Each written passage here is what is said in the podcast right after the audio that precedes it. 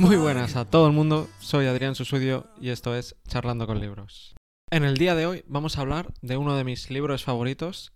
Es el libro de Influence de Robert Cialdini, la versión ampliada de 2021, que contiene casi el doble de páginas de este ya clásico libro de psicología. Y es que el libro da un consejo que nos puede salvar la vida y ya solo por ese consejo vale muchísimo la pena y que más adelante veremos en profundidad. No me esperaba que me gustase tanto, porque ya me he leído muchos sobre sesgos y pensaba que no me aportaría, pero no ha sido así, porque es el libro que contiene más ejemplos y consejos que ella he podido aplicar en mi día a día. El libro explica las principales tendencias o principios, sesgos, heurísticas que de forma inconscientes todos llevamos programadas en nuestro cerebro. Y ya para entrar en materia vamos a empezar con el primero. El principio del por qué.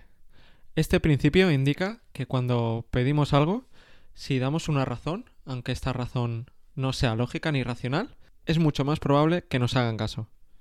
Y es que me he dado cuenta que cuando hacemos algo sin saber el por qué, estamos haciéndolo contra nuestra voluntad y pensando que hemos perdido libertad y eso nos hace ser más reacios a hacerlo. Así que como consejo práctico ya sabes, cuando le pidas un favor a alguien, aunque no tenga ningún sentido, siempre da el porqué. Puedes decir, ¿me puedes dejar ese libro? Que es que hoy llueve.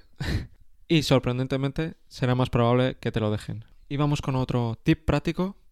Cialdini nos da unas pautas para descubrir esa review o reseña de internet que podría ser falsa una reseña que puede ser tanto positiva como negativa. Lo primero es que estas reseñas falsas hablan de una forma más general, no entran en detalles. Y utilizan mucho más el pronombre yo y los verbos, y utilizan menos los nombres.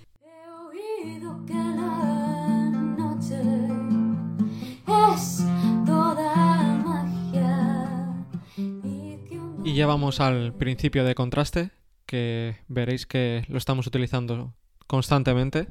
Vamos a una tienda y vemos unas zapatillas que cuestan 200 euros y a lo mejor nos parecen caras, pero entonces vemos otras que cuestan 150 euros y estas segundas no nos parecerán tan caras al haber hecho ese sesgo de anclaje con el primer precio. Incluso hay estudios que han demostrado que si estamos constantemente viendo a modelos, el resto de personas nos parecerán más feas y nuestras exigencias subirán.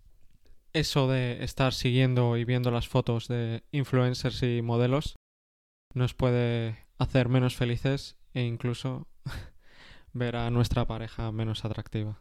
Y ahora vamos con otra regla que os va a sonar mucho también y es la regla de reciprocidad. Seguro que te ha pasado que cuando te ayudan o te hacen un favor sientes que estás en deuda y si luego más adelante esa persona te pide algo, es mucho más probable que tú le ayudes o le des lo que te pide. Porque es como que te duele luego decirle que no a esa persona.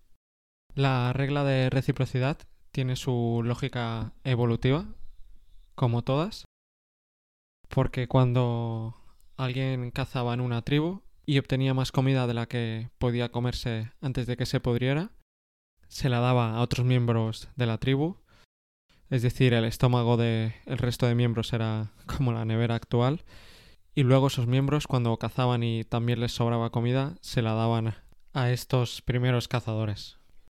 Y también podemos ver este principio en los idiomas, por ejemplo en el portugués, obrigado, que significa gracias, también viene de la palabra obligado.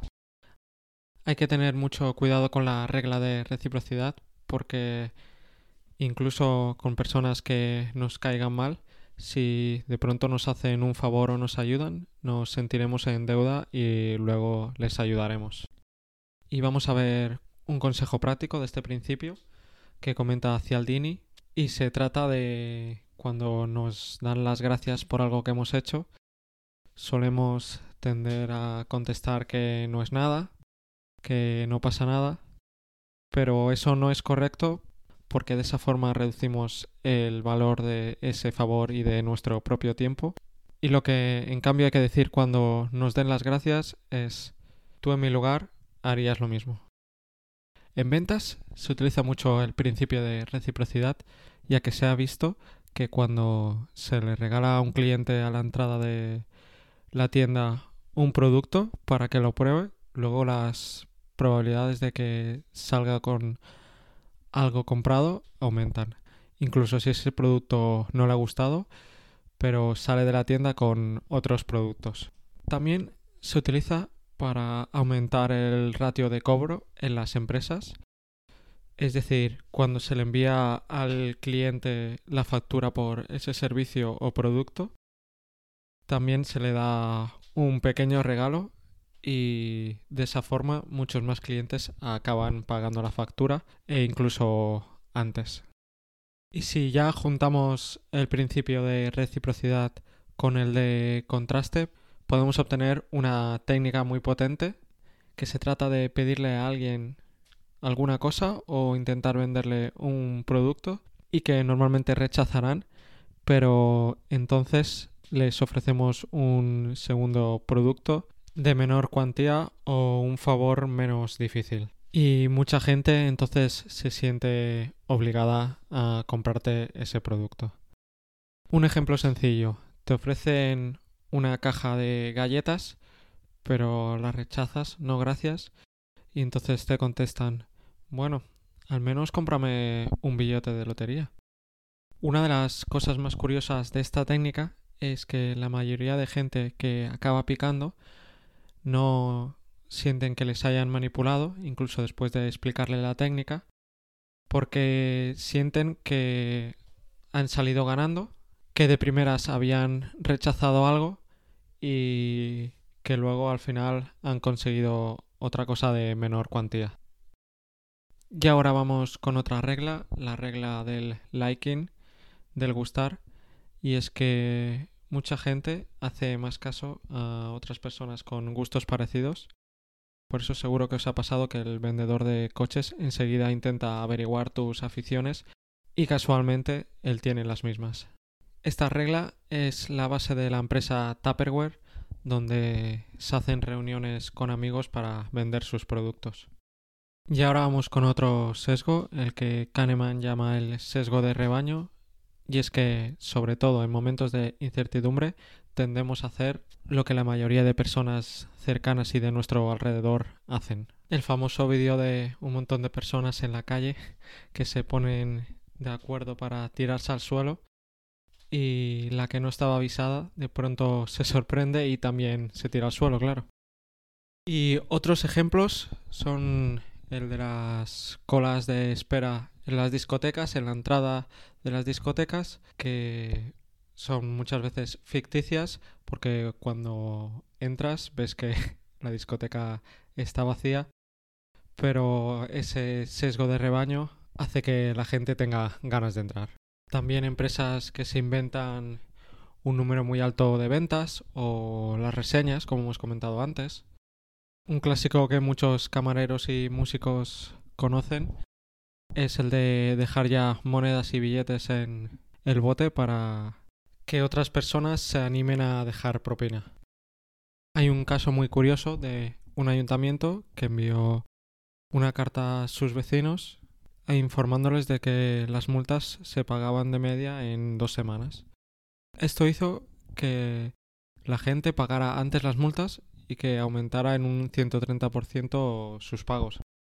Como lo que ocurre actualmente con las mascarillas, que hay sitios donde todo el mundo la lleva y cuando entras instintivamente ya te la pones y en cambio hay otros lugares donde nadie la lleva y hay personas que se sienten mal precisamente por llevarla.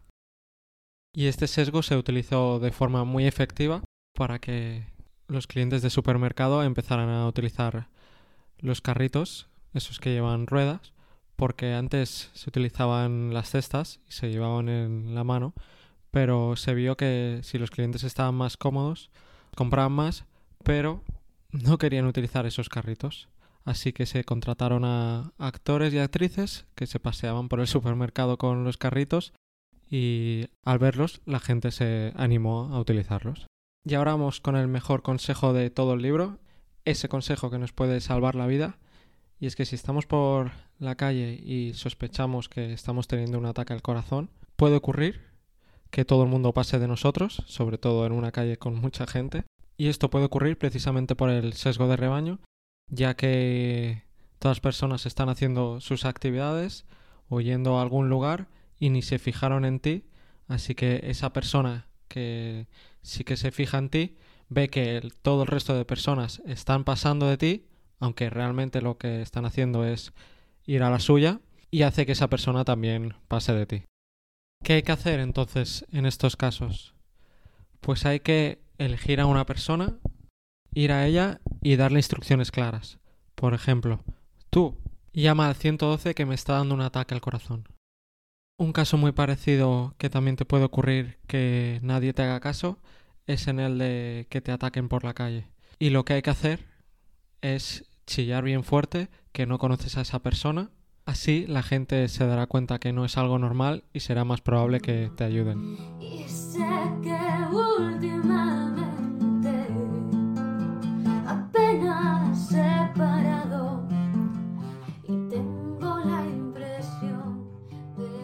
Se ha visto que cuando en las noticias se publican suicidios, las siguientes semanas estos aumentan.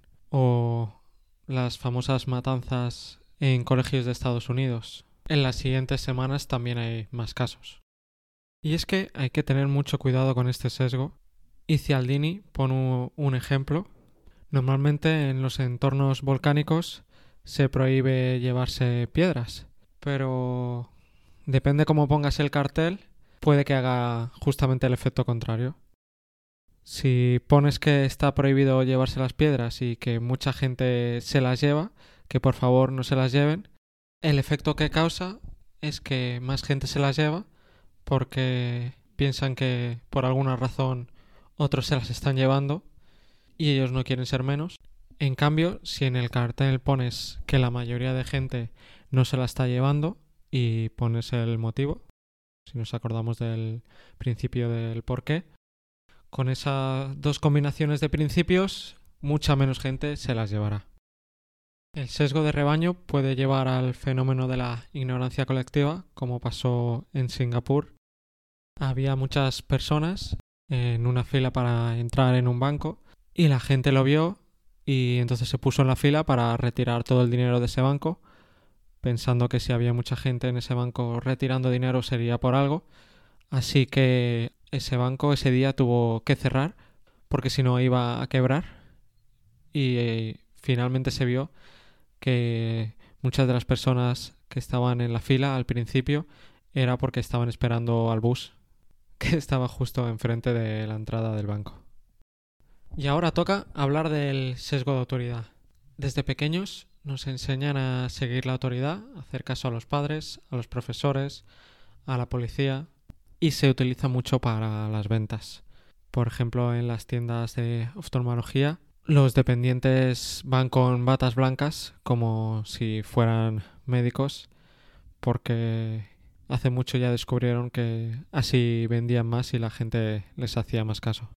Hasta en supermercados y en perfumerías utilizan este truco. Si vas con traje te toman mucho más en serio. Yo mismo siempre que voy con traje lo noto. Me tratan con mucha más deferencia y a los propios coches de alta gama también se les llama menos la atención, se utiliza menos el claxon con ellos, aunque luego a la gente en las encuestas se les pregunta si lo hacen y dicen que no, que es justo lo contrario. Es decir, tardamos más tiempo en llamar la atención a los coches más caros. Y ahora vamos con otro principio, el principio de escasez y es que le damos más valor a las cosas cuando hay pocas y muchas veces no se les tiene que dar ese mayor valor. Amazon, por ejemplo, las utiliza cuando nos avisa de que solo quedan tres unidades de ese producto, aunque a lo mejor al cabo de dos días les vuelva a entrar stock. Y este principio se aplica en muchas cosas, cromos antiguos, coches exclusivos, ese inmueble que vas a ver y el vendedor te dice, hay otra pareja también muy interesada. Cialdini explica un caso práctico y es que una mediadora de divorcios siempre tenía el problema que cuando estaba a punto de finalizar el trato por las dos partes, alguna de las partes se echaba para atrás por una última cláusula que realmente era solo un detalle de todo lo que habían acordado. Así que aplicando este principio, la mediadora cambió y les iba y les decía, el trato ya está conseguido, ya está finalizado. Entonces estas personas se alegraban y ya lo daban por hecho, pero entonces la mediadora les decía, ah, bueno, y hay solo esta cláusula que hay que añadir. Y entonces todos los tratos de pronto ya por fin se cerraban. Es que las personas no querían entonces perder el trato, ya tenían ese alivio después de tantos días batallando. Le damos mucho más valor a algo que ya tenemos que a algo nuevo. Mentimos más para conservar lo que ya tenemos. Y este principio se puede aplicar a los negocios buscando esa característica de nuestro producto que no la tengan los competidores y remarcarla, darle mayor importancia para que nuestros clientes también se la den. De hecho, el principio de escasez se basa en nuestro deseo de no perder la libertad, esa libertad de elección, ya que cuando una oportunidad se nos reduce, la deseamos más, ya que estamos perdiendo la libertad de poder escogerla. Cuando se nos censura una información, lo único que consiguen es que tengamos más ganas de conocer esa información y que además la demos por válida a pesar de no haber investigado nada sobre ella y haber leído solo el titular. El libro explica cómo un vendedor de coches de segunda mano citaba a la vez a varios interesados y entonces cuando el primer comprador estaba revisando el coche, el resto estaban esperando y este sabía que habían otros también interesados y casi siempre los primeros compradores que habían llegado adquirían el coche a un, a un precio mayor que el del propio mercado. Y ahora vamos a comentar el penúltimo principio, el principio de consistencia y coherencia. Cuando aceptamos una idea o hacemos una elección, somos mucho más propensos a seguir teniendo esa idea y a seguir repitiendo esa acción. Y a este principio le sumamos el sesgo de confirmación que hace que sea aún más fuerte. Y si nos comprometemos de forma verbal, si a alguien le decimos que vamos a hacer algo o si lo escribimos también, las probabilidades de llevar a cabo eso aumentan mucho. Cuando a las personas se les pregunta si, en un caso hipotético, ofrecerían su ayuda y serían voluntarios, y dicen que sí, semanas más tarde se les pide finalmente esa ayuda y muchas más de ellas la llevan a cabo. Son coherentes. Y también a vecinos a los que se les decía que el resto de sus vecinos los veían como solidarios, donaban mucho más después de habérselo dicho. La imagen que el resto de personas tienen de nosotros nos influye mucho y hace que muchas veces actuemos de forma acorde a ella. La técnica del pie en la puerta se basa en este principio de coherencia y consistencia y se trata de pedir algo sencillo que normalmente la gente lleva a cabo y de esa forma esa persona luego estará más abierta a seguir diciéndonos que sí y a pensar de otra forma. Esa persona, si le pedimos una pequeña ayuda y ella se hace la autoimagen de que es una persona solidaria, la próxima vez será más solidaria. Se puede utilizar de forma muy eficiente cuando se hace una gran venta, por ejemplo, una casa, y antes de firmar, para evitar que la otra persona se eche para atrás, se le pregunta por qué compra esa casa y entonces esa persona busca unas razones se justifica para ella misma y de esa forma es mucho menos probable que finalmente se eche para atrás. Las páginas web para que te registres también lo utilizan y ahora te piden la misma información, pero en las primeras páginas te piden mucha menos. De esa forma han visto que mucha más gente completa el proceso de registro. Y también se puede utilizar en los restaurantes cuando un cliente hace una reserva, en vez de decirle que avise si cambia de planes, preguntarle si avisará. Le dices, eh, ¿serías tan amable de avisarme si al final no venís? Esa persona te dice que sí y entonces es mucho más probable que simplemente diciéndole, por favor, avísame si al final no venís. Amazon conoce muy bien este principio y lo aplica al finalizar cada año. Les ofrece a sus trabajadores 5.000 dólares por si quieren marcharse de la empresa. Obviamente no quiere que se vayan, pero lo que ha visto es que de esa forma los trabajadores están mucho más comprometidos porque ellos mismos son los que reafirman que se quieren quedar en la empresa. Es decir, otra vez la libertad de elección que comentábamos antes. Cuando este principio es más fuerte es cuando una persona se compromete de forma pública y además esa acción conlleva un esfuerzo. Eso lo saben bien en las fraternidades de las universidades, que a los novatos les piden cosas sin lógica y que solo tienen razón para quedarse en la fraternidad. Es decir, no les piden ayudar a otras personas porque si no esos miembros se justificarían a ellos mismos pensando que lo están haciendo para ayudar a otros y no solo para quedarse en la fraternidad.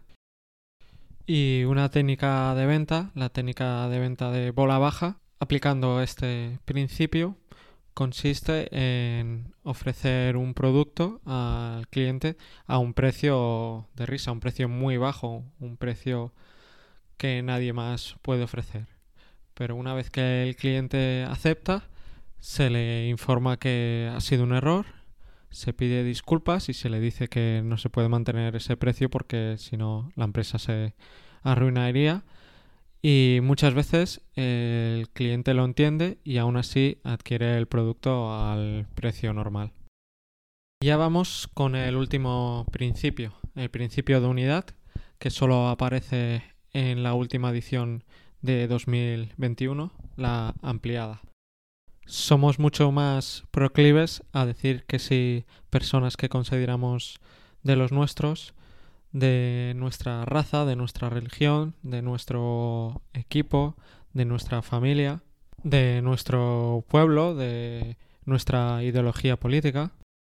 Un colegio hizo una encuesta voluntaria a los padres de los niños y solo alrededor del 20% contestó.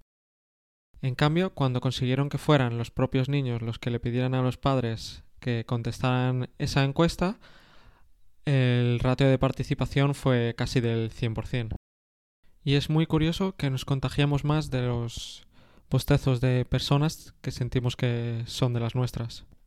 Cuando oímos palabras como patria, hermandad, ascendencia, nuestros antepasados, nuestro legado, hay que vigilar porque muchas veces se nos nula el juicio y tendemos mucho más a hacer aquello que nos piden a pesar de que a lo mejor no nos interesa. La música también se utiliza para generar esta unidad y se ha utilizado desde siempre cuando se hacían danzas antes de ir a cazar y entrar en combate. Cialdini recomienda utilizar la música para aquellos anuncios de productos que se consuman de forma emocional, no racional, en cambio, para productos que tengan una lógica y razón de ser más allá, desaconseja utilizar la música.